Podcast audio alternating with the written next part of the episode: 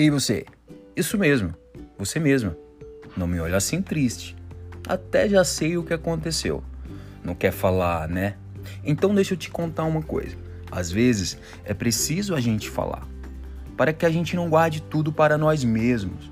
Você sabia que 2% da população fazem terapia? Não, pouco, né? Segundo a Associação Americana de Psiquiatria, 75% das pessoas que fazem terapia apresentam melhoras. E você, já pensou em fazer terapia?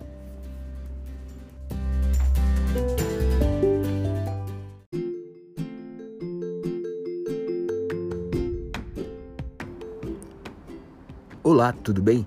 Hoje eu quero falar sobre o transtorno de despersonalização e desrealização.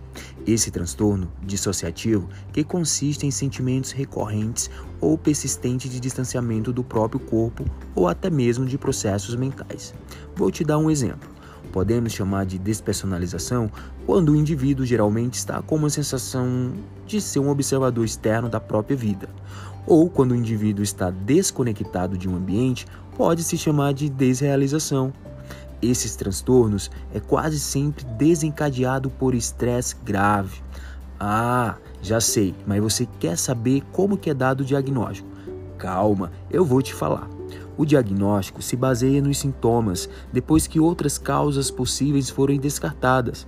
O tratamento consiste em psicoterapia mais terapia medicamentosa para qualquer comorbidade com depressão ou ansiedade.